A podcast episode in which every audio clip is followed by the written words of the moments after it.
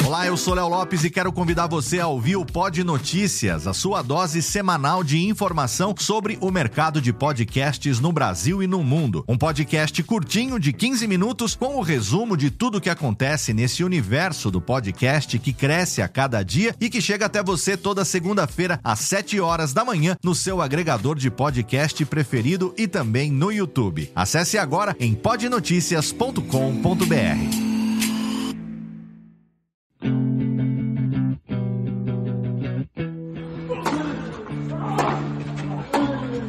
Começa agora o Backhand na Paralela, o podcast sobre tênis que vai além das quadras. Apresentação de Jeff Paiva e comentários de Ariane Ferreira. Ready?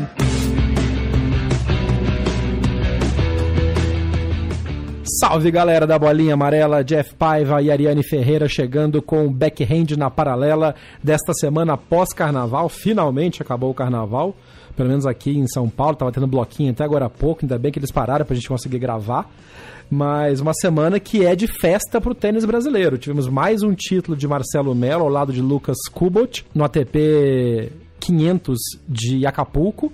Deu uma baita de uma engasgada na cabeça agora que eu não lembrava quem era quem. Santiago Acapulco.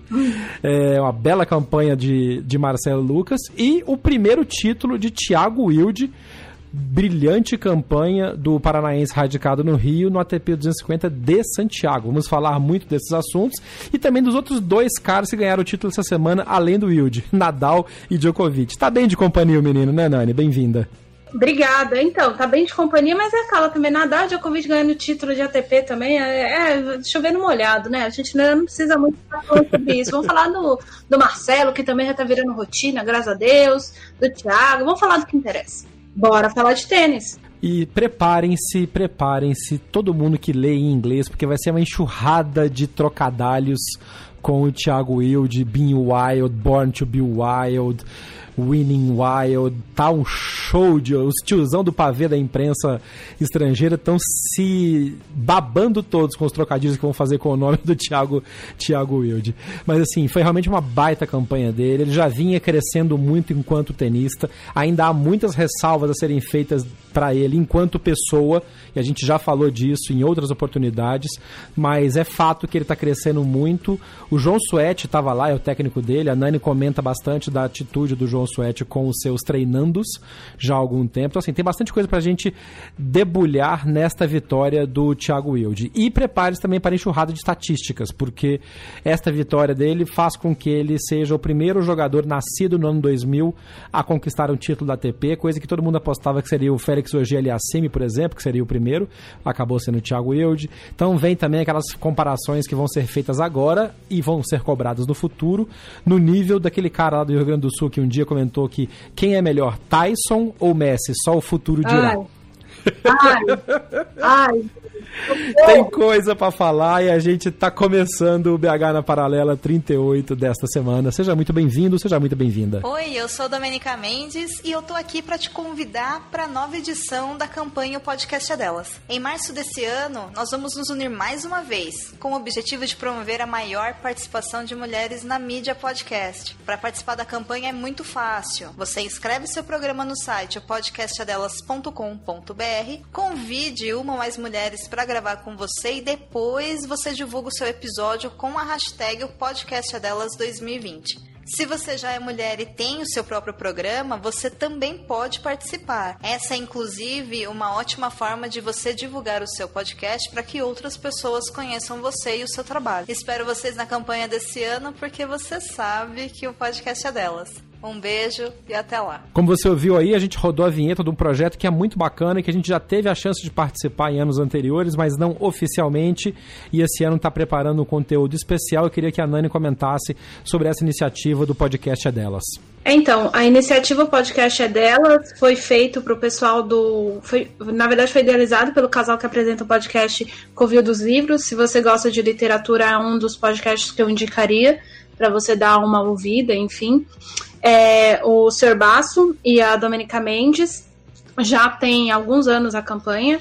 E é uma campanha muito legal, porque a ideia da campanha, como vocês ouviram aí, é dar um espaço no mês das mulheres para mulheres. Uh, o nosso podcast é um podcast que, querendo ou não, já está dentro desse movimento, afinal de contas, o que, que eu estou fazendo aqui? É mais ou menos isso. E, obviamente, para a gente falar um pouco das conquistas das mulheres e, e também ver, enfim, no nosso caso aqui, a gente já fala bastante das meninas no circuito da WTA, então por conta disso a gente vai preparar um episódio muito especial para vocês que a gente vai colocar no ar agora em março, hoje, dia 1 de março, mas aí vai ficar dentro da, da campanha. E se você tiver alguma sugestão, alguma dúvida, você acha que alguma pauta que envolva o tênis feminino ou mulheres atuando no circuito de tênis em algum outro tipo de, de atividade que seja interessante, você vai nas nossas redes sociais, né? Arroba BH na paralela, Twitter, Facebook, TikTok, Instagram e assim por diante, e manda pra gente a sua dúvida ou a sua sugestão pra gente incluir nesse episódio específico ou trazer em algum episódio a mais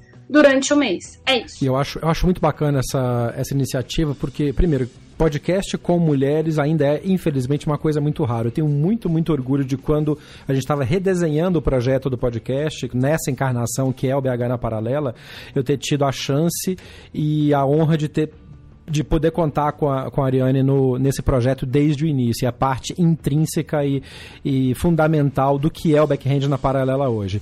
Mas eu acho muito legal esse tipo de iniciativa para trazer mulheres para outro podcast e vários assuntos diferentes. E essa rede que troca informações, que troca dicas de conteúdo de podcast que tem mulheres ou no comando, ou co-apresentando, ou escrevendo, é muito legal porque são assuntos diversos, né? Então, às vezes, você está dentro de um nicho e você, nesse nicho, você descobre gente muito legal para seguir, para ouvir e para e bater papo, para conversar. E no final do dia o podcast é isso também, é uma troca de ideias, uma troca de, de iniciativas. A gente está muito orgulhoso de fazer parte, mais uma vez, dessa iniciativa, agora oficialmente dentro do, do, do projeto, o podcast é delas.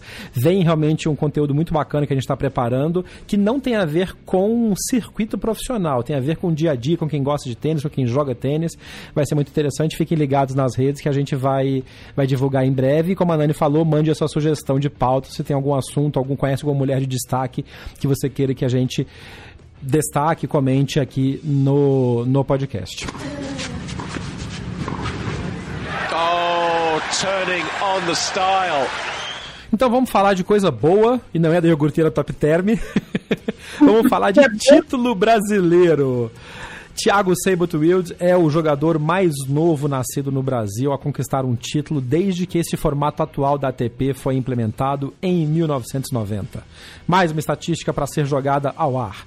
Thiago Wild é o primeiro brasileiro campeão de um torneio ATP desde Tomás Bellucci em Gstad em 2014. 2015 em Genebra. É Genebra, não é Gstad? Gstad é de 2012. A, a último título do Tomás é Genebra 2015. Não vou tirar essa parte na edição para vocês verem que a gente faz ao vivo e a gente se corrige e que a Nani é um poço de dados de memória, é uma coisa absurda.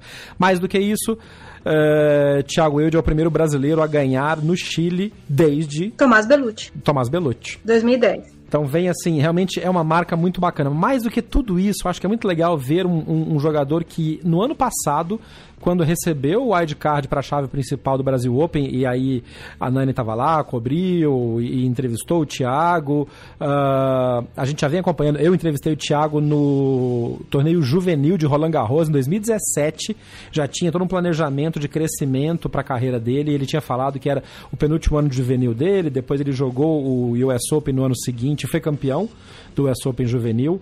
E está cumprindo as etapas de planejamento que ele colocou para a carreira dele. Acho que antes de falar do título, Nani, é legal a gente fazer um recap da parte tenística do que é o Thiago Wilde, como esse planejamento vem sendo feito e vem sendo cumprido nas etapas que foram desenhadas, né? É, e aí acho que na verdade, eu ainda sou um tanto quanto crítico. O Thiago ganhou US Open com 18 anos, todo mundo já sabe a minha opinião a respeito disso. Isso não é especificamente do Thiago, não é uma, uma opinião sobre o fato do Thiago ter ido para o US Open na beira da rabeira do, dos, dos 18 anos para ganhar o título.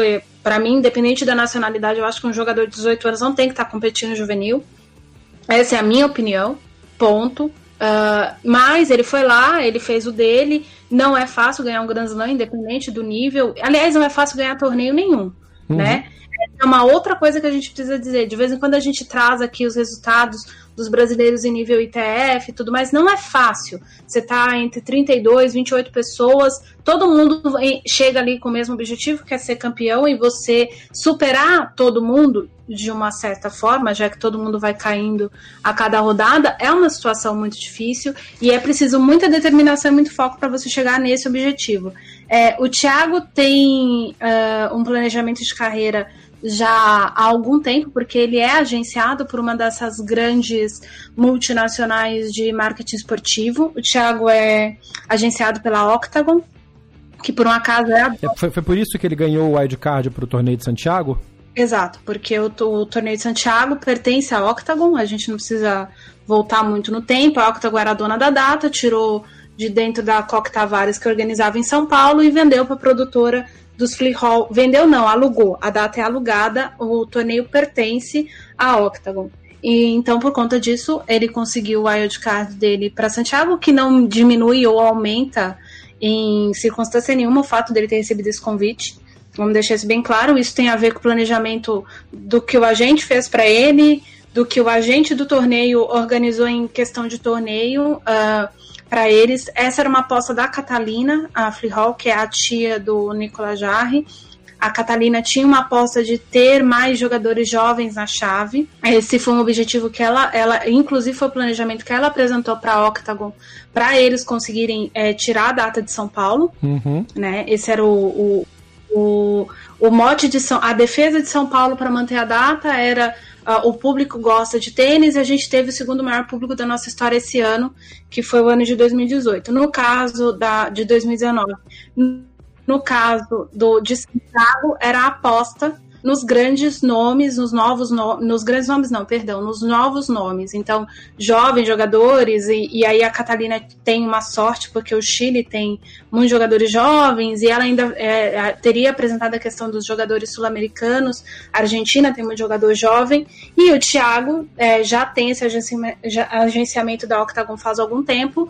Uh, acabou que calhou de agora dentro do planejamento. Ele ganhou uma uma partida no Rio Open, não vamos deixar de, de lembrar que ele bateu o Davidovich Fokina, que também é agenciado da Octagon, no Rio Open. Uh, bateu o Garim, que também é Octagon, né? Uh, o agente dele é inclusive o mesmo agente do, do Tommy Robredo e de alguns outros top 10 aí, é, ex-top 10 aí, então uh, cada um aí com o seu agente, batalharam dentro do torneio é, esse convite tem a ver com isso. Uh, mas, independente do convite, o Thiago foi lá e aproveitou o convite, coisa que a gente até comentado no, no episódio passado, que há muita gente que recebe convite e não aproveita. Isso. Exatamente, acho que esse é um ponto importante de destacar, porque entrar como convidado em, convi em torneio assim está sendo uh, não tão difícil, dependendo das relações que você tem. Como você falou, ele tem uma relação boa. Mas aproveitar esse convite é que é o grande negócio, né? Exato, por, e, e, é, e exatamente foi. É, não era do Thiago, a gente estava falando no caso do Rio Open, o, e o torneio nem tinha começado, a gente estava falando de outras pessoas que entra ano, sai ano, recebem convite e nada fazem. O Thiago foi lá, recebeu o convite do Brasil Open ano passado, não ganhou? Não ganhou. Teve uma postura deplorável em quadro, inclusive mostrando o dedo para torcedor?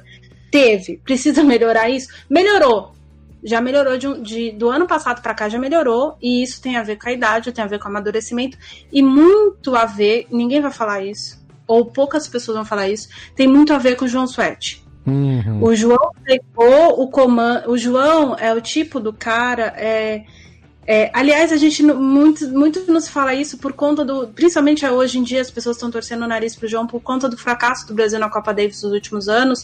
Ele era o nosso capitão, mas a gente tem que lembrar duas coisas assim. É, a melhor fase do Guilherme Clesar na carreira foi com o Sweat como, como treinador. O Sweat tirou o Clesar de 500 e pouco do mundo e meteu ele entre, entre os cento, e, o, o ficou acho que uns 4 ou 5 meses dentro dos 150 melhores do mundo. O que pro, pro tênis que o Clesar apresenta Sim. é muito grande. Sim.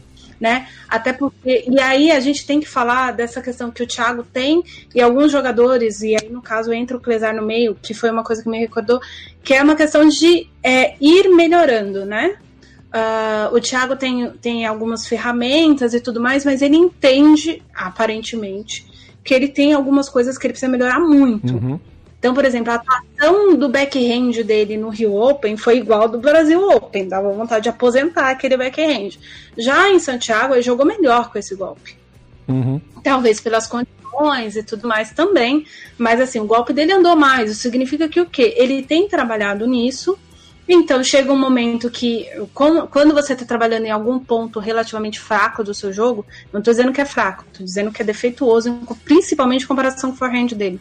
É, e se ele vai bater na corrida, é pior ainda. Então, se comparar os dois golpes, ele precisa dar uma, um improvement, uma melhoria num golpe mais do que no outro. E quando você começa a trabalhar muito nesse tipo de, de golpe, num tipo de fundamento, você vai ter um jogo que você vai apresentar uma, uma performance incrível e na outra não vai ser tão bom, ou vai ser uma oscilação. E isso tem muito a ver com a idade dele, com a fase dele, com a questão de crescer. É, para mim, essa melhora, inclusive de comportamento em quadra do Thiago, tem a ver com o João. Uhum o jeito que o João treina, ou, eu brinco muito, o João parece um pai. Um pai e um monge, às vezes, né? Pois é, né? É... A gente reclamava, a gente reclamava dessa falta de intensidade do João enquanto capitão da Dave, mas como técnico de jogador, me parece que realmente funciona muito bem mesmo. E para algumas personalidades, e aí eu acho Sim. que pro Thiago e pro Tomás Belucci era um com o Tomás foi quase um encaixe perfeito, né? Ele levou o Tomás a 21 do mundo. A gente não pode esquecer essas coisas. É, apesar de que o Tomás era um jogador muito completo, tem, o, o Tomás tem um jogo de tênis muito bom, muito bem estruturado.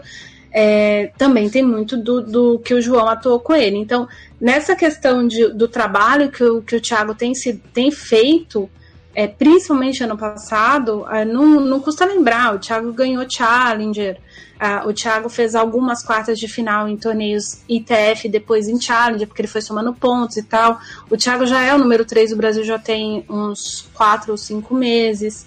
É, e agora vai ser o número 2, né? Porque ele já ele vai ser 113 do mundo. Ele vai para 113, é. é. Ele já tá na beira do top 100. Então, assim, uh, se ele manter essa toada de entender que ele precisa evoluir em quadra o Thiago tem. E essa eu acho que é o, o grande, grande mérito de, no, do futuro do Thiago. O Thiago tem muito para evoluir no jogo dele de quadra. E aí eu vou puxar uh, pro adversário dele hoje, que era o Casper Ruud. O Casper brilhou no Rio Open com 17 anos. Ah, esse menino vai ganhar tudo, não sei o quê. E aí, obviamente, deu aquela baixada, né, dos ânimos e e obviamente era uma semana além da curva, mas o Casper Ruud foi trabalhando solidamente, se botou no lugar dele, teve vários convites, aproveitou um ou outro só. Por quê? Porque ele precisava sofrer um pouco no Challenger para evoluir o jogo dele em quadra. O Casper Ruud de hoje, apesar de ele ter ido e perdido, ele ganhou Buenos Aires, perdeu na primeira rodada do Rio Open, ele é um jogador muito melhor em quadra do que ele era quando ele fez semifinal do Rio Open. Porque ele conseguiu dar essa freada, muito por conta do pai dele, que foi atleta e tudo mais, uh, eh, para melhorar. Então, assim, hoje o Thiago jogou melhor que o, o Casper, em alguns momentos ele foi superior, mas foi um jogo muito parelho. Foi um jogo em vários momentos que você ficava assim, meu Deus, será que o Thiago vai ganhar? Será que o Casper vai ganhar? O que está acontecendo? E em outros momentos o Thiago dominou e teve momentos em que o Thiago foi dominado, o que é muito normal, tanto para a idade quanto para o nível de tênis que ele tem. E diante de um adversário que é um top 30 já desde a metade do, do ano passado. Que me pareceu muito, inclusive uma evolução mental muito clara, foi porque o Thiago saiu atrás no primeiro set chegou a estar tá a ponto de perder por 1-4, porque ele conseguiu salvar dois breakpoints para fazer 2-3 e continuar ali só com uma quebra atrás. Ele foi quebrado no primeiro, no primeiro saque de serviço, quebrou de volta, que foi quebrado, então foi 1x0, 1x1, 2x1, com três quebras de saque seguidas. E aí o Casper manteve o saque, fez 3x1. Depois, no próximo saque dele, o Thiago chegou até 0,40, a 15,40. Então ele conseguiu parar, conseguiu dar uma rearrumada fez o, o 2-3, depois foi para cima, quebrou o Casper para fazer 3-3 e aí ele foi e quebrou de volta, quebrou no 4x4 para fechar o primeiro set. OK, fechou, virou o primeiro, virou o primeiro set na frente. Logo na abertura do segundo set, ele teve a oportunidade de quebrar de novo e não conseguiu. E aí ele jogou a raquete no chão com menos intensidade do que na última vez. E aí o ouvinte, o, o ouvinte que tá com a gente vai saber que a gente se fala muito, né, Nani, no, no WhatsApp no decorrer da semana e acompanhando os jogos. Eu comentei com você, olha lá, o Thiago já quebrou, jogou a raquete no chão. E você me fez um comentário ontem, na verdade, no jogo contra o. Lore... o Enzo. Enzo? Renzo. Renzo. Renzo. Renzo. É, que ah, jogar a raquete no chão é o de menos, é a atitude dele em quadra que é o mais preocupante. E essa atitude me parece que está sendo realmente um pouco mais domada. Ele olhou muito pro, pro, pro box dele, tanto ontem quanto hoje. E no discurso de, do título, ele, a primeira coisa que ele fez foi agradecer ao, ao João e falar que realmente sem ele não teria conseguido isso, porque está assim, muito claro que ele está num processo de crescimento interno e também como, como esportista. Na parte de reação, quando o Casper ganhou o segundo set e foram pro terceiro, o Thiago deu um reset mental muito grande que ele entrou no terceiro set já bombando. Ele quebrou, ele ganha, fez o primeiro serviço, quebrou o saque do Casper no segundo, fez 3 a 0 e a partir daí não olhou mais para trás. Começou a jogar, não se preocupou em forçar para defender o saque do, do Casper e, for, e se preocupou em garantir o seu serviço, porque ele já tinha uma vantagem específica, coisa que no primeiro set ele não estava fazendo porque ele quebrou e depois ele tentou ir para cima. E ele não foi tão conservador. Esta evolução do primeiro para o terceiro set me parece uma evolução de jogo e de mentalidade que vem do box para quadra. Vem, eu não sei, eu, uh, eu concordo, assim, a gente assistindo né, os jogos do Thiago no decorrer do ano, é, para mim, de 50% a 60% desse título tem a mão do João Suete, ponto. Não, não vou nem discutir. Quando o quanto eu, o que eu te disse ontem, eu, meu problema não é ele jogar raquete, sabe? E, e, eu, inclusive, sou completamente contra esse discurso, ah, de não pode quebrar raquete, o exemplo que eles estão dando. Gente, você que ensina o teu filho. É, ele não quebrou, ele só. Não, não. E, e, ele nem quebrou, ele só jogou Sim, no chão. Sim, mas eu tô falando que muita gente não gosta que jogue no chão, porque daí uma hora o é. quebra, essas frescuras no nariz aí que a gente. É. é mas o, o, que eu acho, uh, e, e, e aí no caso são duas coisas. O mental do Thiago é um mental forte. Por que, inclusive por conta daqueles pontos negativos da personalidade. Pro bem e pro mal, é. Exato. O mental dele é forte, ok. O que estraga em vários momentos o jogo do Thiago é a postura que ele tem diante dele mesmo em quadra. Não é o fato. O Thiago não é o tipo do, do jogador que duvida dele. Essa, era uma coisa, essa é uma coisa que a gente vê no Tomás Belucci. Uhum. O Belucci duvida. É. O Belucci tá ganhando 6 a 0 5 a 1 não, 4 a 1 e saque e toma a quebra do, do, do Djokovic porque não acredita nele. né? Porque, é. Por conta disso, assim, o, o Tomás vive em alto questionamento o tempo todo. É, é, o Thiago não é esse jogador e o João deu uma sorte danada em relação a isso. Quem não era assim também, uh, que não estava muito aí de duvidar de si mesmo, era o Feijão, né? O Feijão também tinha essa postura de uma hora eu ganho essa merda. É... é, o problema é quando essa confiança, autoconfiança fica muito grande, o cara começa a ser descuidado. Exato, e aí é o que eu falo. Daí, no caso do Thiago, por exemplo, não é nem questão de descuido, mas ontem no jogo contra o Renzo, cinco golpes que, que o adversário jogou super bem e, e, ele tinha feito, sei lá, o Renzo tinha ganhado 14 ou 15 pontos no primeiro set. O, o Thiago desmontou, parecia que o Thiago tava perdendo 6 a 0 tipo, 6 a 0 tô no saque, você quebrado de novo. E não, ele cometeu um erro idiota porque o, outro, o adversário tava jogando bem os pontos. E aí faz essa palhaçada de jogar. Nesse caso é palhaçada porque não é uma forma de descarregar raiva é, ou de tensão. É, é uma, uma, um autorregramento errado. É tipo, você é um imprestável, mesmo que o mental dele não seja esse, entende? E aí a postura dele faz com que, ne, quando ele tem esses momentos, de que ele começa a cometer erro, ele começa a arriscar demais, ele começa a fazer a Helena Ostapenko, e aí a bola começa a ir muito longe, e aí ele perde um pouco o controle. Eu, ach, eu até achei, ele teve esses momentos contra o Davidovich Fokina, que se o Davidovich não tivesse se complicado com ele mesmo, o Thiago corria o risco de ter uhum. perdido esse jogo. Porque o grande, o, uhum. o grande mérito do, do, do jogo o Thiago perdeu completamente o controle em vários momentos da partida. É, mas o Davidovich perdeu o rumo e o Davidovich é o tipo de jogador que duvida de si mesmo. Então, na hora que o Davidovich duvidou, o Thiago foi para cima. E esse é o ponto também, que a hora que der uma abertura, o outro jogador, se não tiver com o sangue nos olhos e, e perceber a, a abertura que o, que o jogador que duvida de si mesmo deu, ele pode perder essa oportunidade. E aí o cara que duvidou fala, beleza, não tá tão ruim assim, vamos embora. Um cara que me lembra que fazia isso, infelizmente, era o André Sá. O André dava umas baixadas de cabeça assim, e falava, caramba, pelo amor de Deus, cara, levanta essa cabeça, vai para cima, você errou uma bola. O André baixava a cabeça muito fortemente. Sim. Uh, o Belucci faz isso e o, o Thiago não faz. É, para voltar para a parte, parte de desempenho dele na semana, ele teve uma atuação muito boa no forehand, principalmente. O forehand dele tá andando demais. E a gente tem que lembrar que o piso preferido do, do, do Thiago Wilde não é o Saibro, né? Ele é um jogador que gosta de jogar em quadra rápida, já falou isso. O estilo de jogo dele bate muito bem com trocas de bola mais intensas e mais rápidas.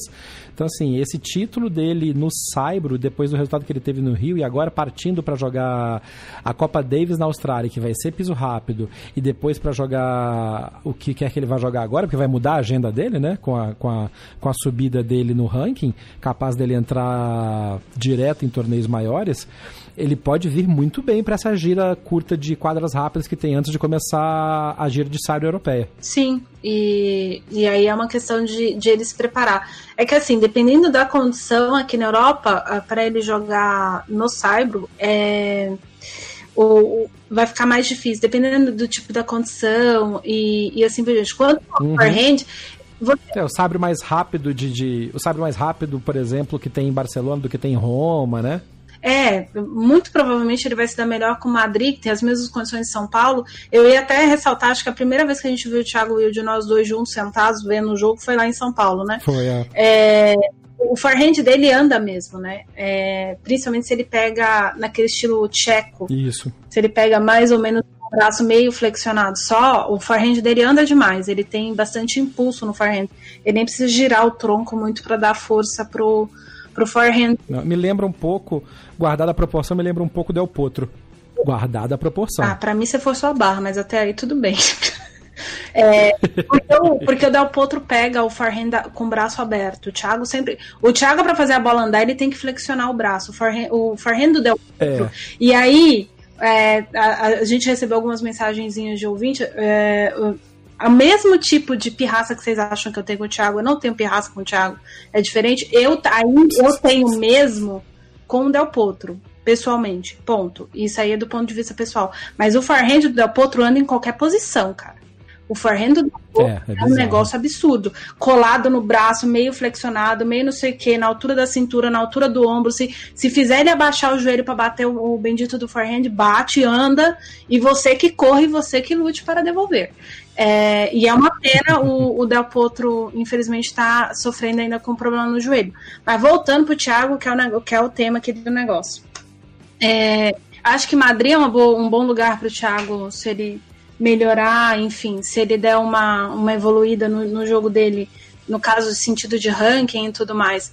É, vale arriscar um qualificatório. Uh, agora eu ia falar, eu não lembro a empresa que é dona, lembro sim é a do Ion Tiriac, então é, o, é, a empresa que não vai ceder convite por conta de agenciamento. Mas ele, mas ele, a... entra, ele entra, em, ele entra em, no quali direto com o ranking dele de 113. Não. Quali, no quali de Madrid? Não, entra nada. Masters 1000 de Madrid, nota de corte, 32 do mundo. Até 64 todo mundo entra no Pra chave principal. E não. Chave principal, 32. Vamos tá. supor que uns 5 ou 6 não jogam, fecha no 40, 40. É, é não, tá certo. Tá não, certo. Não, não é. Tô pensando em grandes lãs, chave de 128, é. É, ele, ele, ele periga se ele manter esse ranking entrar, por exemplo, direto em Roland Garros. Em Roland Garros. Se por conta do Federer já vai baixar, a gente já sabe que tem alguns outros jogadores com problema que estão na frente do Thiago, e aí o ranking de Roland Garros fecha em 104. Então, se nove pessoas desistirem no meio do caminho, o Thiago entra direto. Isso se ele manter a posição de 113 até a, o fechamento da, da chave de Roland Garros, que é no meio de maio. Uhum. Mas enfim, a gente tá pensando muito pra frente. Eu acho que o Thiago tem que agora fazer uh, aquela coisa de jogar os challengers, somar é. ponto. Uh, tá com a moral alta. Tem que ver os pontos que ele tem para defender esse ano. Tá com moral alta. Tem, tem o circuito Oracle que eu não, o Thiago não tá na, na chave de simples do último Challenger antes de Indian Wells, mas tem os outros, o, os outros torneios que tem pós Indian Wells ali na prévia. Pode tentar um convite para Miami. Ele não tá na chave do Oracle porque ele vai para Austrália jogar a Copa Davis, né? Sim. É... E aí também tem essa, ele, ele, a viagem que ele vai fazer para Austrália, depois ele tem que voltar para jogar o piso rápido.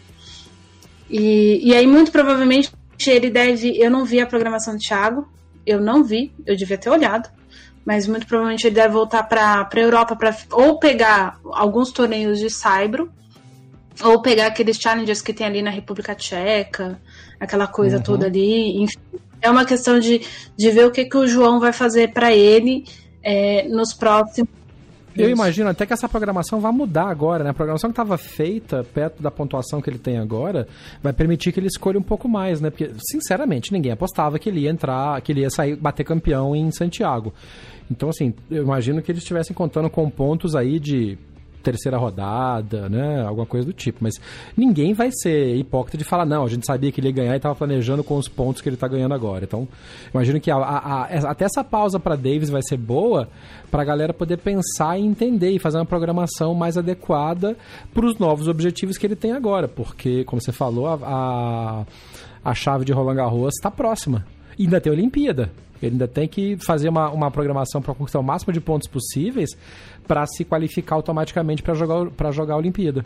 A Olimpíada eu acho muito difícil. Ele não tem nem classificação de Davis o suficiente para ir para a Olimpíada. É. Não, ele não é tem. que vai ser conversado. Não, não, ele não tem nota de corte para. Ele tem que ter participação na Copa Davis para jogar a Olimpíada. Ele não tem, ele vai jogar a primeira vez agora. Mesmo sendo convocado como integrante da equipe em outras coisas, por fato de ele não ter entrado em quadra, não conta? Não, ele tem que jogar o confronto. Uhum, entendi.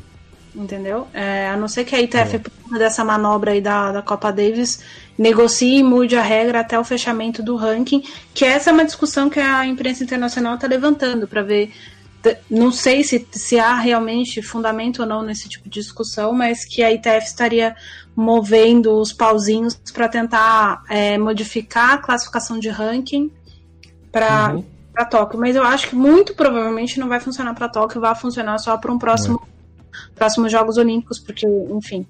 Mas. É... Falando, falando do, do, dos próximos passos agora mais perto, o José Morgado postou. Agora, enquanto a gente está gravando, ele postou uma coisa no, no, no Twitter agora que pode ser bem interessante.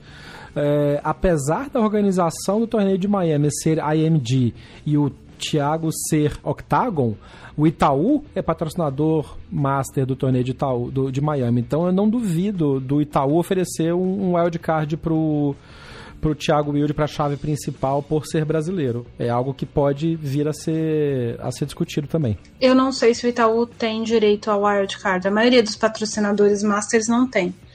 É... Naming rights, talvez. É, bom, enfim, é algo, mas é algo a ser, é algo a ser acompanhado. Eu não sei como é que é, pode ser que seja, até porque, é. ah, teoricamente, o convite da promessa, né, que o Miami tradicionalmente tem, já foi dado para o Alcaraz.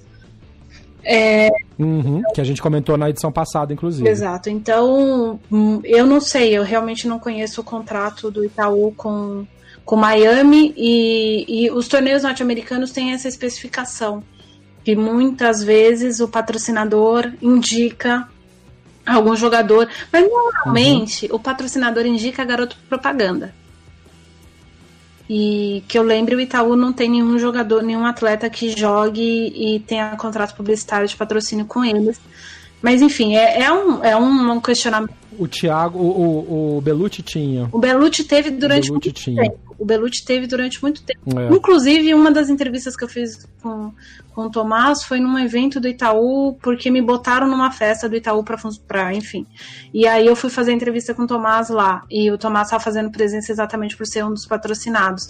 Mas, Uhum, é, não sei, assim, agora o Tomás já foi, não é mais.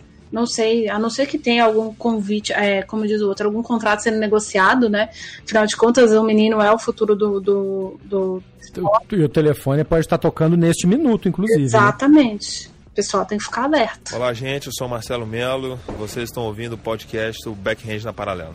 Mantendo a- o foco em título de brasileiros, belíssima campanha do Marcelo Melo com o Lucas Kubot na, na chave do ATP 500 de Acapulco. Marcelão botou o sombreiro na cabeça, foi campeão, levantou aquela pinhata. É uma pinhata aquele troféu? Que cato é aquilo? Parece uma jaca. Abacate, gente. Ah, é um abacate. É uma guaca. Abacate. Muito É agua- é, um- Faz sentido. bocadinho. Puta, é pouco clichê, né? O chapéu, o sombreiro e o abacate. Os caras depois reclamam de, de que alguns lugares retratam alguns países com, com clichê, mas os caras não se ajudam também, né? Ah, mas no caso do México, eles amam os próprios clichês, né? O povo, É, né? bom, isso é verdade, é. é, Adoro. é. Usam, usam orgulhosamente. É, falar do, do bicampeonato do Marcelo. O que falar do bicampeonato do Marcelo? Cara, finalmente, assim, porque o Marcelo e o Lucas deram um susto, assim, no início da temporada.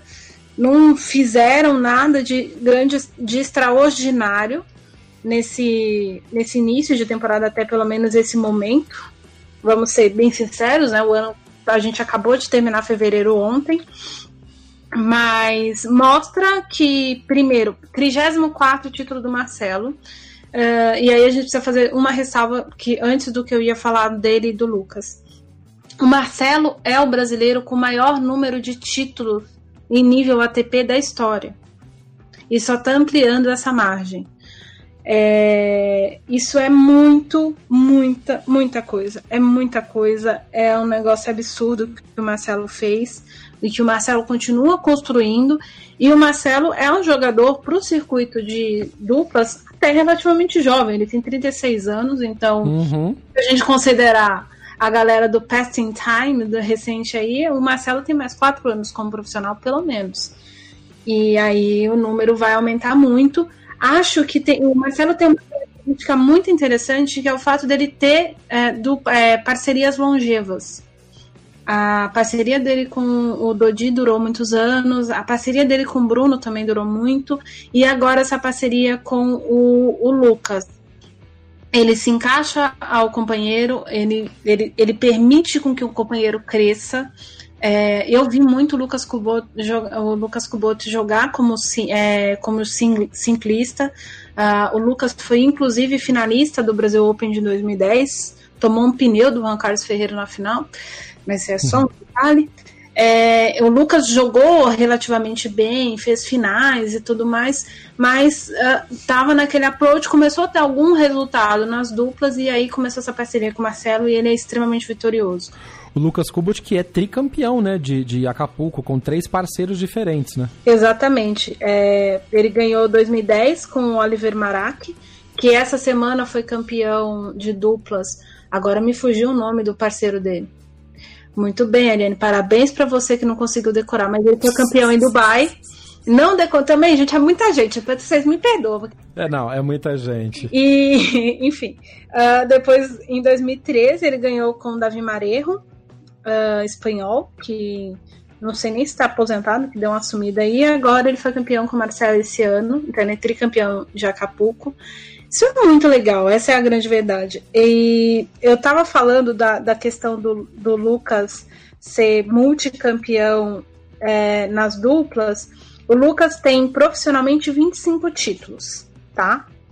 Uh, são 26 títulos com o de Acapulco agora com o Marcelo. Ele tem 17 títulos profissionais. 17 dos 26 títulos do Lucas são com o Marcelo. Ó, que legal. Então, Uma dupla que começou muito criticada, né? Lembra daquele, daquele Aue que teve nos primeiros meses de dupla dele no Rio, fracasso, vai, não vai? nossa, as pessoas questionando se o Marcelo não queria romper a parceria porque eles perderam na primeira rodada no Rio de Janeiro. É, bizarro. É, é, e, e aí eu lembro da frase do Marcelo na coletiva de imprensa. A frase foi: gente, calma, a gente precisa de tempo. É. Ah, esse é, é o vocês da imprensa, né? O vocês da imprensa que criam crise. Como diz o Marcelo Barreto do Sport TV. Mas é isso mesmo, né? Muitas vezes a maioria das crises é criada pela cabecinha de alguém que tá voado e não tá prestando atenção nas coisas. É, é. mas enfim, isso é outra. Só, só para reforçar, só para reforçar o que você falou, o Marak foi vice-campeão em Dubai, jogando ao lado do Klassen, perderam pro Pierce e pro Venus. Então, eu ia falar assim, ele foi campeão do lado do, do Pierce, só que eu lembrei que o Pierce estava jogando com outra pessoa, então não tava lembrando. É, não, foi, foi Pierce e Venus derrotando o Klassen e Marak 6-3, 6-2 na final de Dubai. Pois é, outra... Que aqui é informação. Pois é, tá vendo? Isso aí. Eu, eu, por isso que eu não decoro parceiro de mais ninguém, gente. Falando em Pierce, rompeu a parceria com o Henry Continent. E vai pois é. a temporada com o Marcos Vênus. Tá definido. Agora, isso é outra coisa sensacional. A gente tá comentando exatamente em cima disso. Tá cheio de gente trocando de parceiros, seguindo sendo campeão. É, O nível é muito alto no, no- no- na chave de duplas. ah, na chave de duplas, enfim, no, no- no campo das duplas, né? Os caras vão se alternando e, pessoalmente, cada um é muito bom e se adequa ao estilo. O, o Bruno, por exemplo, jogando com o, o Pavic, perdeu na primeira rodada de Dubai essa semana. Tudo bem, porque dali a pouco ele já tá de volta, tinha feito a campanha grande, até ele aproveitou, voltou para o Brasil, gravou um Bola da Vez que vai ao ar logo em, em muito pouco tempo na ESPN Brasil, com o André Plehal, nosso ouvinte, nosso amigo. É, fez aniversário essa semana, parabéns pro Bruno. E pôde comemorar em casa com os filhos. Então, assim, o- o- a coisa na dupla é tão dinâmica que uma hora você tá ganhando, outra hora você perdeu a primeira rodada, volta, beleza, se prepara, vai jogar dupla, não vai, vai jogar Davis, não vai, vai jogar outro torneio, se prepara pra gira de quadra rápida, mas a qualidade dos jogos é muito boa e ainda assim os caras continuam não colocando no ar, é absurdo isso, cara. Pra você ter ideia, a final de Acapulco não passou nem na Tênis TV. E É ridículo. essa é uma isso. coisa que vários duplistas, o Marcelo é uma das pessoas que mais critica a própria ATP a respeito Uhum. que é a falta de, de valorização do produto. Só para vocês terem uma ideia, enquanto o Jeff estava falando, eu fui confirmar a informação que eu achei que estava certa e realmente estava. Ah, eu ia falar o seguinte: para mim, o circuito de duplas hoje ele é tão disputado quanto era o circuito de simples no início dos anos 2000, até mais ou menos 2006, que o, o- chegava o 36 do mundo, batia o número 1 do mundo e ninguém achava assim tão grande absurdo, porque era um circuito de, de jogadores mais diversificados e que todo mundo podia bater todo mundo, porque era uma questão de competitividade alta, né? O que a gente não vê hoje no circuito masculino. De simples. Duplas, Uhum. a dupla 27 do mundo é Bob e Mike Bryan. Só Só a maior dupla da história é a 27 Então, é um negócio, assim, o, o circuito. de- É, eu, eu não entendo, eu entendo pouco, eu estudei questão de marketing esportivo. Eu ainda não consigo entender o que passa na cabeça dos, dos gerentes de- da área de marketing da ATP. Cara, não faz, não Exato. dá, assim. Hoje em dia, eh, por exemplo, o outro circuito que também é, é completamente sonegado é o circuito de duplas feminino.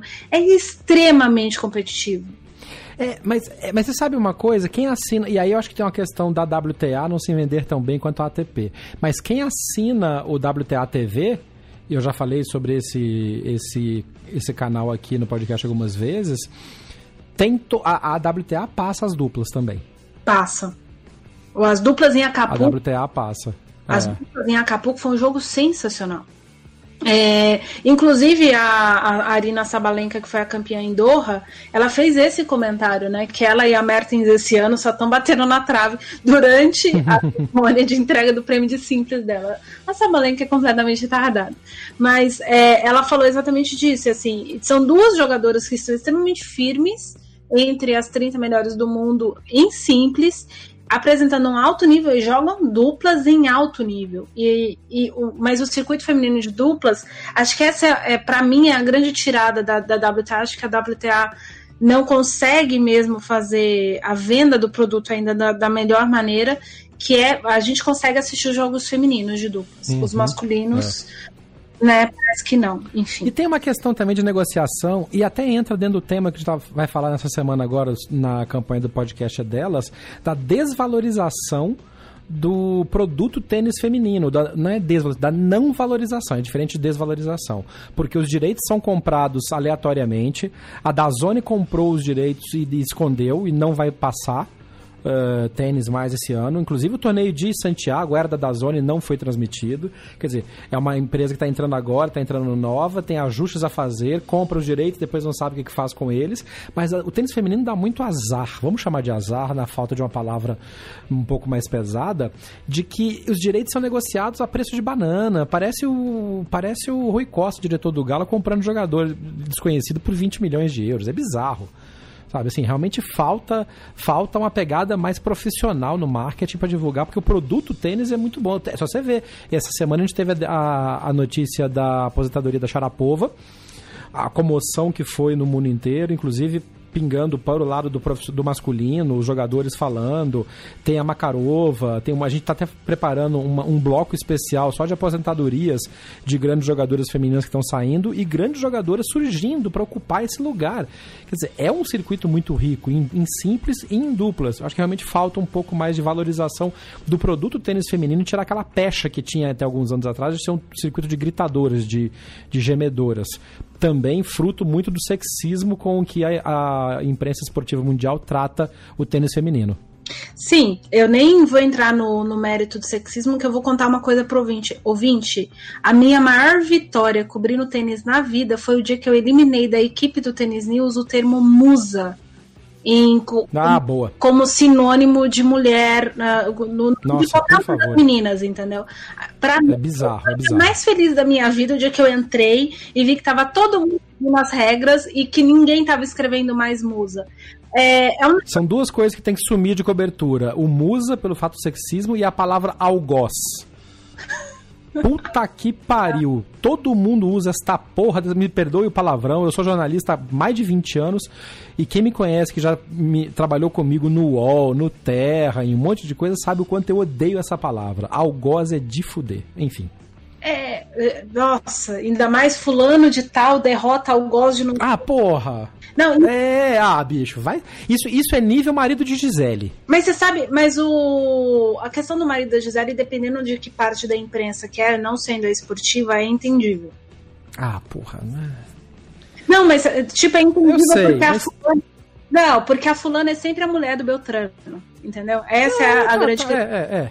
É, é uma troca justa, porque é sempre. É, mas, mas não, algoz não dá, cara. Algoz é de fuder. Mas enfim, vamos lá. Nem musa também não. Parabéns por ter tirado musa. Exato, graças a Deus. E, e, aí, no fim das contas, o jornalismo musa morreu nos últimos anos, graças a Deus. Mas voltando ao, ao ponto focal aqui da, da discussão, que é a questão do fato da WTA, a gente já mudou, né? Do Marcelo do Lucas para a WTA. É, a WTA, uh, ela é meio afobada nos contratos, né? Tanto é que, assim, eu estava fazendo uma pesquisa uh, antes do Australian Open começar, porque tinha muita gente dizendo que as 300 partículas de poluição aí de, das queimadas não ia matar ninguém, porque em vários lugares do mundo é isso. E aí eu resolvi procurar e lendo no Le Monde, não tem nada a ver, uh, eles normalmente é, decretam rodízio em toda a região metropolitana de Paris quando Paris chega às 300, às 300 partículas. É sempre. Então sempre tem rodízio em Paris quando automático, tem 300. É. é automático. Só que tem um, um, um, seguinte detalhe: poucos períodos do ano não tem rodízio em Paris. Uhum. Então aí eu, eu pensei, então durante o Roland Garros a galera tá respirando 300 partículas de poluição no ar. Ah, por metro é, cúbico. Ali em Roland Garros nem tanto, porque é perto do Bois de Boulogne, então o ar é um pouco mais limpo. Mas é fato que vai para Paris, você tá mesmo respirando o ar poluidíssimo. E se ventar para um lado, do lado oposto ali, a, a poluição vai toda para Roland Garros. Mas é, por que, que eu tô falando isso? Porque o lugar que mais tem partículas metro cúbico do planeta é a China.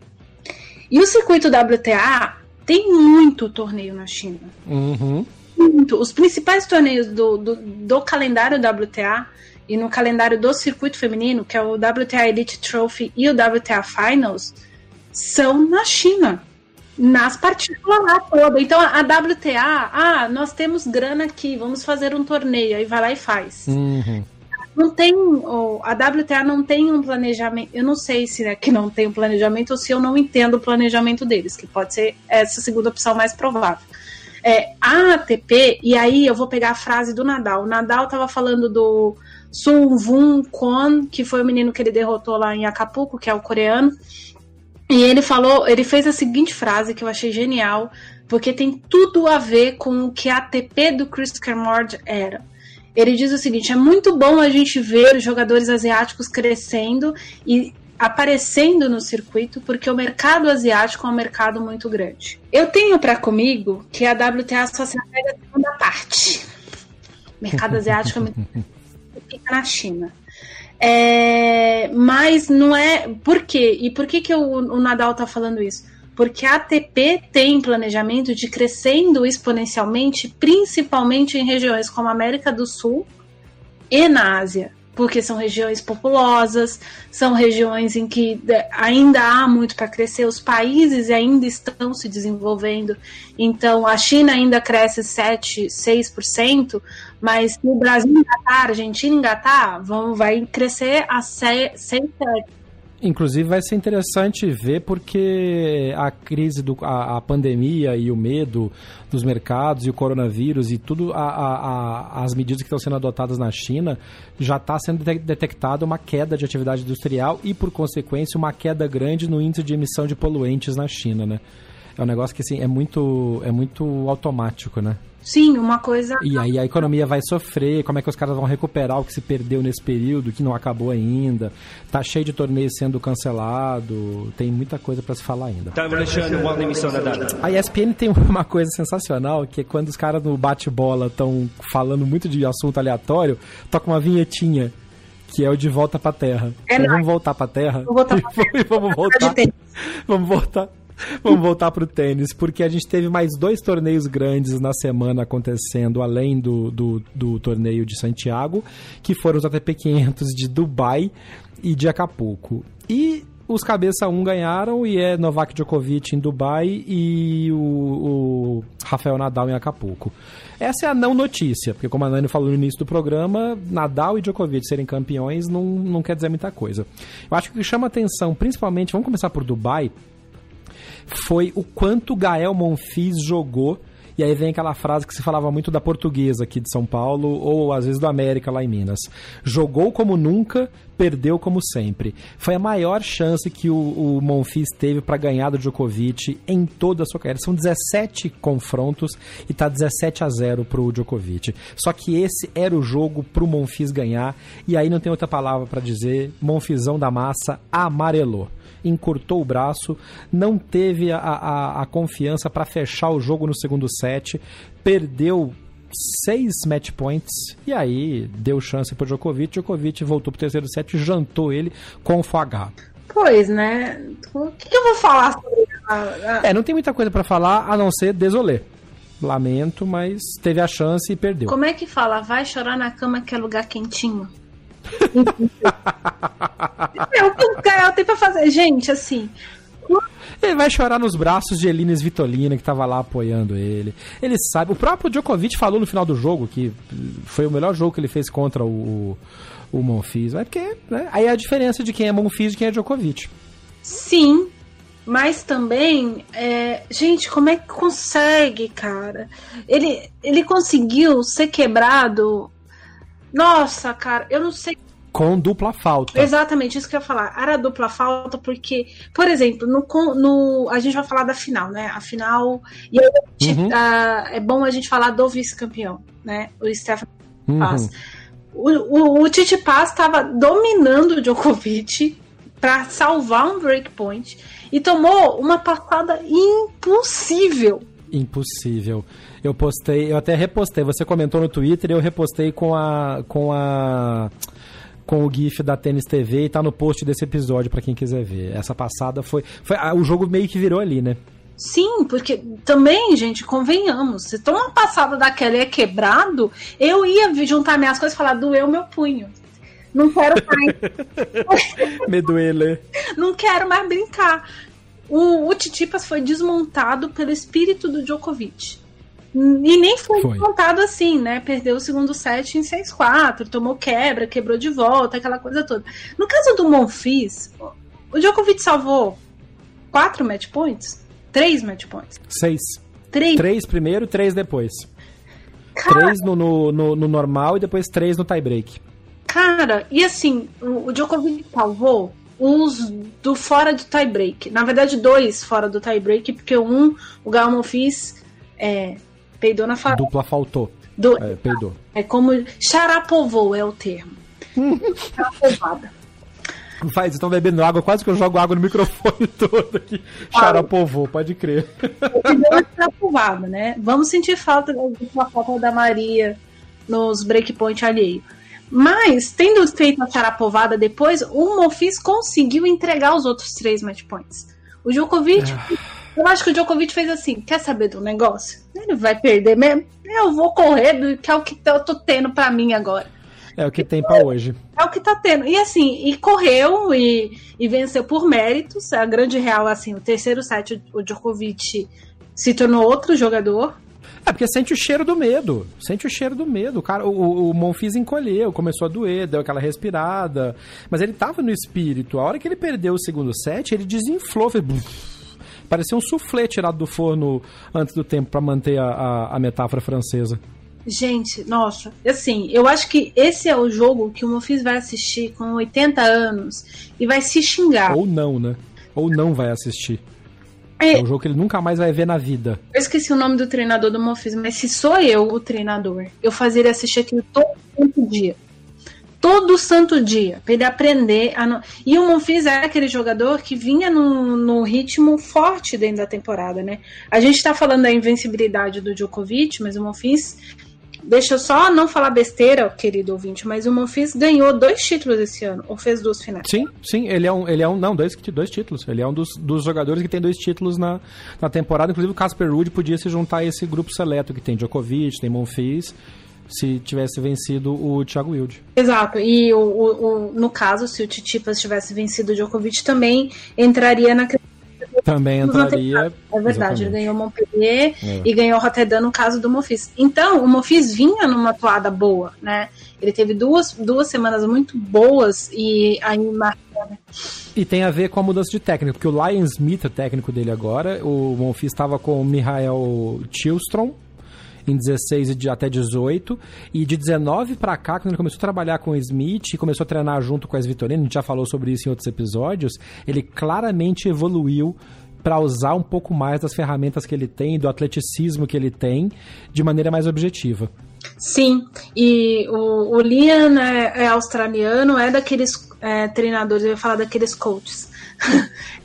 Treinadores da equipe de elite dos treinadores australianos. Durante muito tempo ele foi treinador dessas promessas que hoje em dia a gente vê é, despontando dentro do circuito, dentro do programa da, da Federação Australiana. Ele trabalhou ah, durante muito tempo treinando mulheres na academia da Justine Henin, falei dela no episódio passado Uhum. a belga, e ele foi treinador do Ricardas Berranques e do Radu Abolt. Ele levou o Radu da Moldávia pro top 100. Então, ele é um, um, um treinador de dar approach. Então, o jogador tem qualidades, eu vou te encaminhar para outro lugar. E o É. Luiz tem que saber aproveitar isso. Obviamente, a gente está vendo o efeito. O Gael tá aí trintão, já tá com 33 anos e tá na melhor fase da carreira dele, apesar de já ter estado num ranking mais alto. É, 2019 e 2020, certamente, obviamente ele não fez semifinal de Grand Slam, ele já tinha feito, né? Não, não custa lembrar que ele fez semifinal do, do Arroz, mas ele É, mas eu acho que essa semifinal foi mais na força do talento bruto que ele tinha. Agora ele tá evoluindo enquanto jogador mais completo, né? Sim, ele tem. E, e tem uma, uma coisa assim, o, o chegou naquela fase de entender quando a habilidade dele é necessária para o ponto e quando ele precisa só fazer o feijão com arroz. Uhum. Que era uma coisa que eu morria de medo do Mofis nunca aprender. De agora, não, tá bom, deixa eu só bater esse forehand plano aqui que ela vai. né? Porque o, o sempre foi o jogador, todo mundo falava assim, ah, muita gente usava o fato dele saltar muito para defender bolas como um ponto de crítica. Eu não, não acho que seja crítica. O que eu acho é que o Gael tinha o hábito de se desgastar demais em quadro. Sem necessidade, às vezes. Né? Há, há bolas que você, meu, toma passada e foda-se, não precisa saltar pra uhum. saltar. Né? E, enfim, às vezes você toma passada e fica igual o Titipas, mas. No caso do Titipas, ele não tinha o que fazer, gente. Sinceramente, ele podia ter 200 metros de altura que ele não ia conseguir pegar aquela bola. É, mas assim, às vezes é melhor você tomar passada. E eu acho que o, o Gael tá aprendendo que às vezes é melhor ele tomar passada, melhor ele tomar um lobby. É, às vezes é melhor fazer. Eu, todas as vezes que eu vejo alguém desistir de um lobby, eu lembro de um jogo do Davi Ferrer contra o Fernando Verdasco, nas quartas de final do US Open de 2011, eu acho. É, foi um jogo absurdo dos dois. Assim, foi o melhor jogo que eu vi entre espanhóis em quadra rápida na minha vida. E, e, teve um momento que o Ferrer, ele, o Verdasco chamava ele para rede porque é, é, era o jeito do Verdasco bater o Davi. E, e aí o Verdasco começou a apelar para os lobbies. Hum. Teve uma hora que o Ferrer parou de correr, ele só é tomava isso. lobby. É. Foda-se, vamos ver essa lá. merda. Pra quê? É. E, Vai se desgastar é, à toa. E, e, aí eu acho que é isso, é ter inteligência tática de às vezes é melhor eu perder esse ponto do que me desgastar e perder os próximos hum. três para poder me recuperar fisicamente. E o Lian tá dando isso pro, pro Gael. É, o Djokovic ganhou Dubai com sobras. E, a, o 2020 de, de, do Djokovic tá absurdo, porque ele não perdeu neste ano ainda. Disputou três torneios no total, ganhou os três, porque foram dois títulos de ATP e mais a ATP Cup com a Sérvia.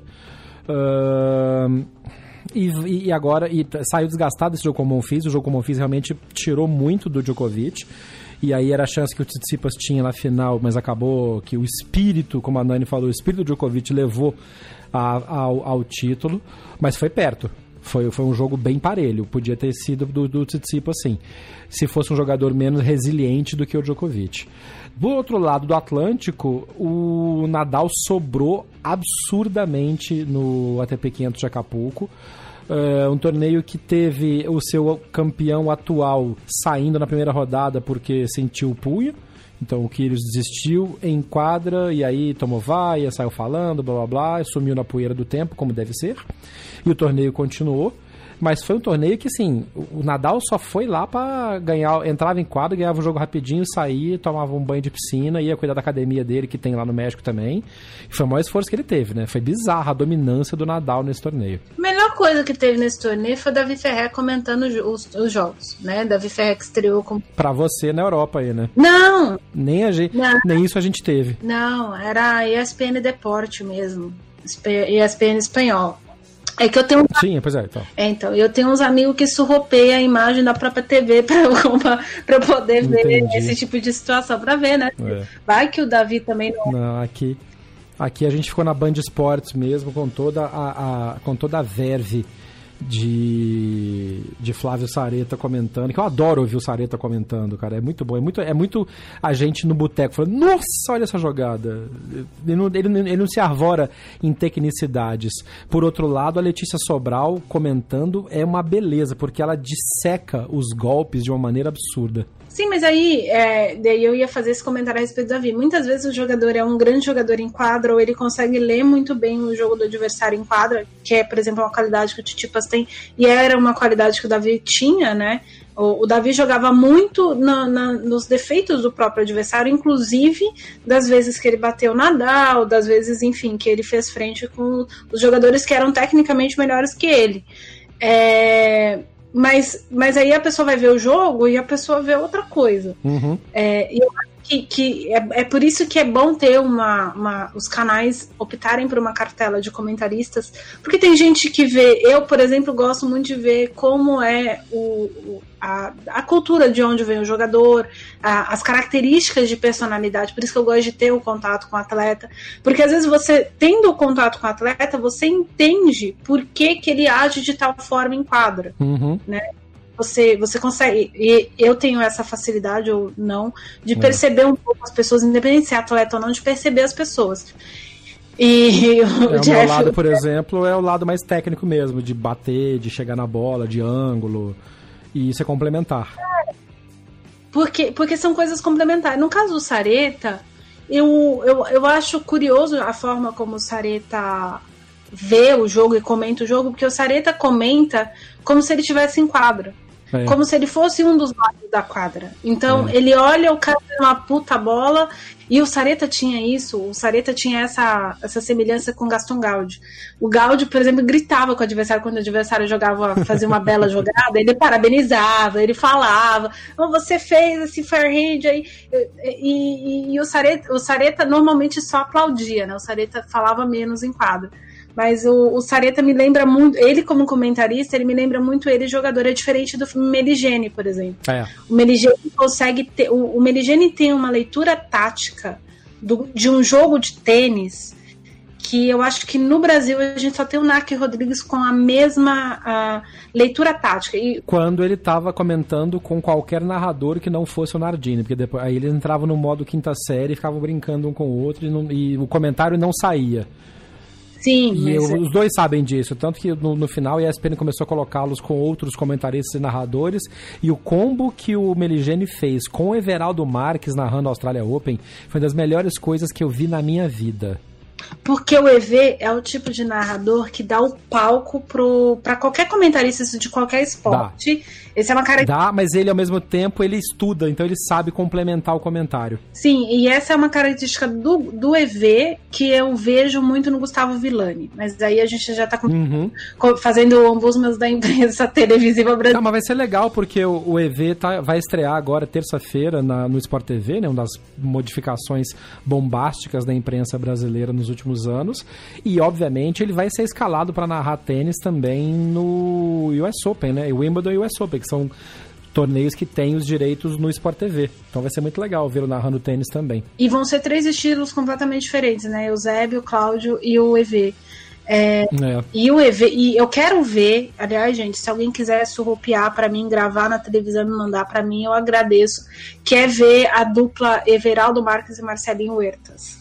Então, ah, é terça-feira na estreia do EV no cobrindo NBA no Sport TV. Exato, isso eu quero ver muito, assim. Enfim, mas eu, é por conta disso, assim. E eu ia falar uma pessoa que tem. E aí, quando eu falo uh, leitura tática, na hora que eu tava falando do Merigene, é entender o momento dos dois atletas. Uhum. É mais ou menos isso. Não é tipo, fulano fez um forehand baixo, não sei o quê, porque deixou é. o outro lá.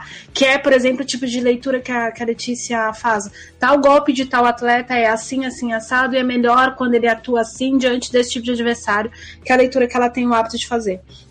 A do Meligene, ela é mais ampla e ela me parece muito com a do Narc Rodrigues. Por uhum. isso que eu gosto muito dos dois. Eu aprendo muito com os dois comentando tênis. Uhum. E no caso da, da, Letícia, como eu não jogo, né, Thiago Wilde? É, eu, eu entendo o cruzamento do, dos golpes e, e, aquela coisa toda. É didático, né?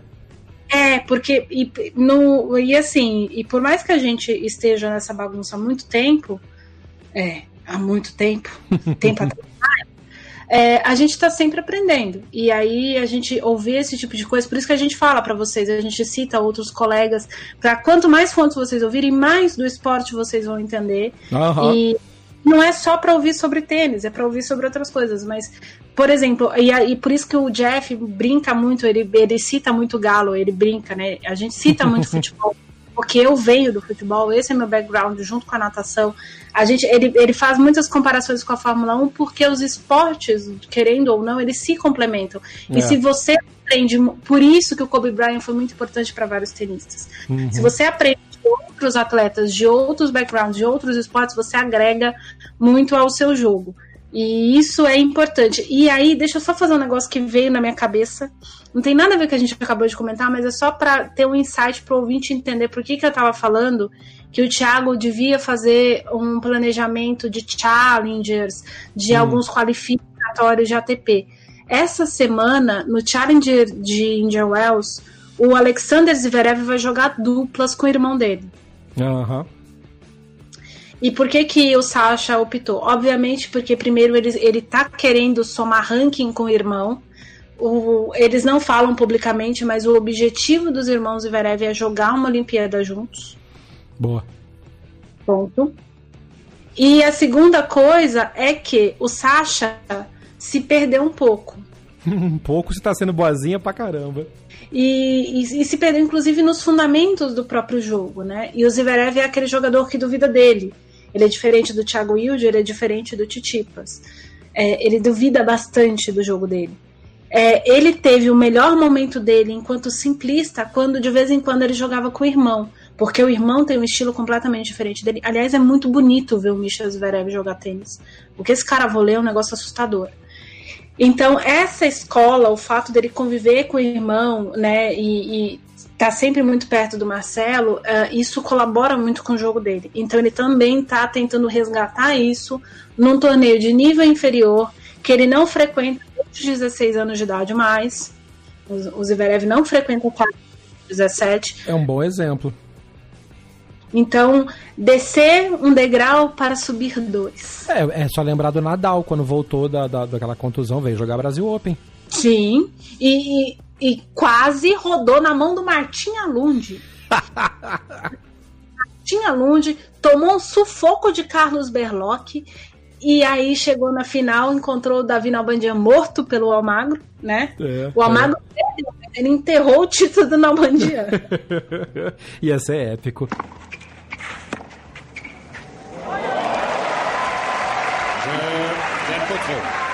Só para terminar esse episódio, então, você que está ouvindo a gente nessa semana pós-carnaval, manda mensagem para a gente usando as redes sociais BH na Paralela, no Twitter, no Instagram, no Facebook ou no TikTok. Como é que foi o seu pós-carnaval? Como é que foi a sua volta às quadras?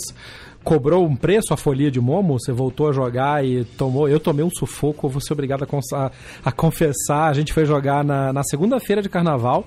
Fomos bater uma bola no novo espaço de tênis que tem aqui em São Paulo, que é a quadra do Jason Martins, a Tênis Experience, que está em soft open ainda, está abrindo. É uma quadra construída no teto de um prédio de escritórios ali na região da Berrine. Está muito bonito. Acompanhe no nosso Instagram, a gente fez algumas postagens sobre a estrutura que está sendo colocada lá. Está muito legal, mas eu vou te dizer que eu sofri para achar o ritmo da bola, viu?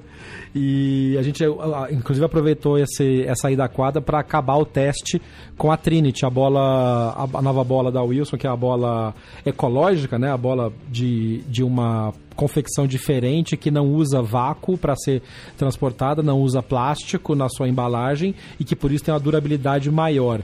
E a bichinha aguentou bem. Tem três meses que a Wilson mandou pra gente as bolas, a gente foi usar agora e elas estão quicando lindamente, foi bem legal. Também tem o review destas bolas e o link para você comprar essas bolas diretamente no post desse episódio com a nossa parceria com a Amazon Brasil. Então dá uma olhada lá, vê o que você acha das bolas. Se quiser comprar, usa o nosso link, porque uma parte dessa, dessa renda vem também para as despesas de manutenção do podcast Backhand na Paralela, que a gente está indo muito além das quadras e vem muita coisa boa pela frente nesse ano de 2020. Ariane Ferreira, muito obrigado mais uma vez pela companhia nesta semana. Boa volta para a semana de trabalho aí em Portugal e a gente se vê na semana que vem. Muito obrigado, Jeff. Eu quero mandar dois abraços específicos para os nossos ouvintes Guilherme Manuel e Marcelo Lotufo. É Lotufo?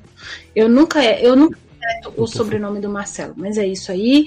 Queria mandar um abração para os dois, que eu acho que os dois estão confundindo os comentários. Uma coisa é o que o Thiago Wilde faz em quadra, outra coisa é o Thiago Wilde na vida dele. E só para contar, Uh, o, eu falo Thiago Wilde, acho que é por lapso, porque uma vez ele me disse que o sobrenome dele era Thiago Wilde.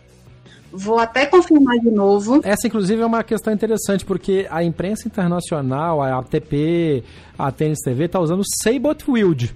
Não, mas os... E aí o Vilde, eu, entrevistei também o Thiago, ele, e ele fez um comentário passando sobre isso.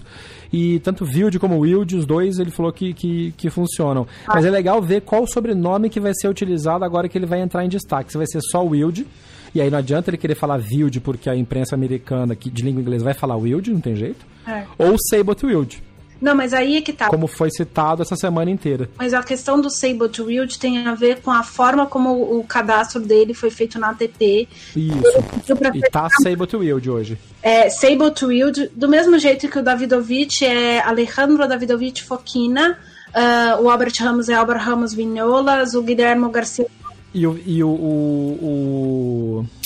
Gente, o Meligeninho. Felipe, Felipe Alves Meligene. Felipe. Felipe Meligene. Meligene Alves. E tem outro sobrenome depois do Alves ainda. Sim, mas é. O nome dele no, no, no crédito fica, fica com fonte 2. É, mas o, a, alguns jogadores uh, fazem essa opção. Porque essa aí, atenção, era pra gente se despedir, mas já que a gente começou, vamos. É, para quem não sabe, na Espanha, o primeiro sobrenome que vem depois do, do primeiro nome, né? Tipo Ariane, o, o Ferreira. O nome de batismo. É, o nome de batismo. O primeiro sobrenome seria o sobrenome do pai. Eu, por exemplo, assino o sobrenome da minha mãe. Eu acho que combina mais. Obrigada de nada. Então, Ariane Ferreira, o sobrenome Ferreira é da família da minha mãe. Uh, na Espanha tem o primeiro nome, no caso do Pablo, é Pablo Andújar Alba. Alba é o sobrenome da mãe dele, Andújar é o sobrenome do pai. Porque daí, quando a pessoa casa, a pessoa continua mantendo o nome do pai. Patriarcado, né, crianças? E por conta disso, vários jogadores, porque muitos começaram a jogar por causa da mãe, e isso foi um movimento que surgiu entre jogadores espanhóis, eles começaram a pedir para assinar os dois sobrenomes. O Pablo Andurra, por exemplo, uh, assim, dentro da ATP ele é Pablo Andurra, mas qualquer outra coisa que ele faz, qualquer outra atividade, ele se divulga como Pablo Andurra Alba. Uh, o Ramos Vinholas adicionou Vinholas por conta da mãe dele também. E assim por diante, são vários Legal. jogadores. E, e por conta dessa escola, dessa situação da Espanha, jogadores do mundo inteiro têm adotado os nomes. No caso do Felipe, por exemplo, é, não tinha muito como fugir a questão do Meligene, porque a imprensa, quando ele era juvenil, começou a chamá-lo de Felipe Meligene. Ele, inclusive, eu lembro disso. Ele, como juvenil, pedia para ser chamado de Felipe Alves. Hum. Né, diferente da Carol, a Carol nunca se importou de ser Carol Meligene. Por conta do. Uhum. Eu não sei se ele queria distância do sobrenome do tio, ou ele não queria comparação, ou ele queria também agraciar a família do pai. É né? Uh, mas não sei qual que era a história lá do Felipe, mas o Felipe queria ser chamado de Felipe Alves. E no fim das contas ele falou: negócio, me chama de tudo que eu sou aí e já era.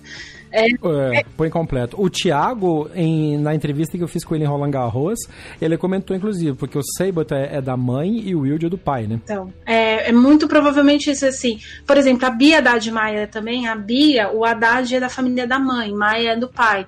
Uh, teve uma época que foi quando o pai dela teve a operação no ombro, o pai dela que estava administrando as informações da Bia, e ele sempre divulgava tudo como Bia Maia. E aí eu falei assim, é, né? Eu lembro de ter. Eu brinquei com ele, eu falei, o senhor também, hein?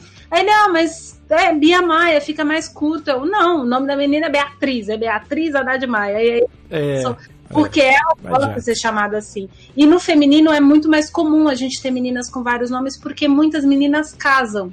E aí elas adicionam o nome do marido. E viram a confusão as que divorciam, porque daí a gente começa a chamar pelo que não é mais delas, e assim por diante. A Renan, a Renan foi isso, né? Justine Renan. Qual era o outro nome? O nome quando ela casou? Ai, já não. Ardenne? É, não. Justine Renan Ardenne, é. Depois é. ela separou desse, casou com outro e agora. A Sanches Vicário também, enfim, aí nós já estamos. Já, já, virou, já virou pós-jogo isso aqui. Então. Já virou, já virou resenha. Mas é isso, gente. Esse podcast é uma resenha, como disse o Lucas. Feita. A gente se vê na próxima semana. Eu sou Jeff Paiva, este foi o Backhand na Paralela. Um abraço e até semana que vem. Termina aqui mais uma edição do Backhand na Paralela. Mande seu comentário ou sua sugestão de pauta pelas nossas redes sociais. BH na Paralela, no Twitter, Facebook e Instagram. Até o próximo episódio. Este podcast foi publicado pela Radiofobia Podcast Network. Oi, eu sou o Antônio Viviani e quero convidar você a ouvir o nosso podcast Voz Off. Desde julho de 2017, eu e meu amigo Nicola Lauleta temos o prazer de conversar com as grandes vozes do rádio, da TV e da publicidade do Brasil e trazer suas histórias até você. Se você, como nós, é apaixonado por locução, acesse vozoff.com.br e acompanhe nossos episódios aqui na Radiofobia Podcast Network.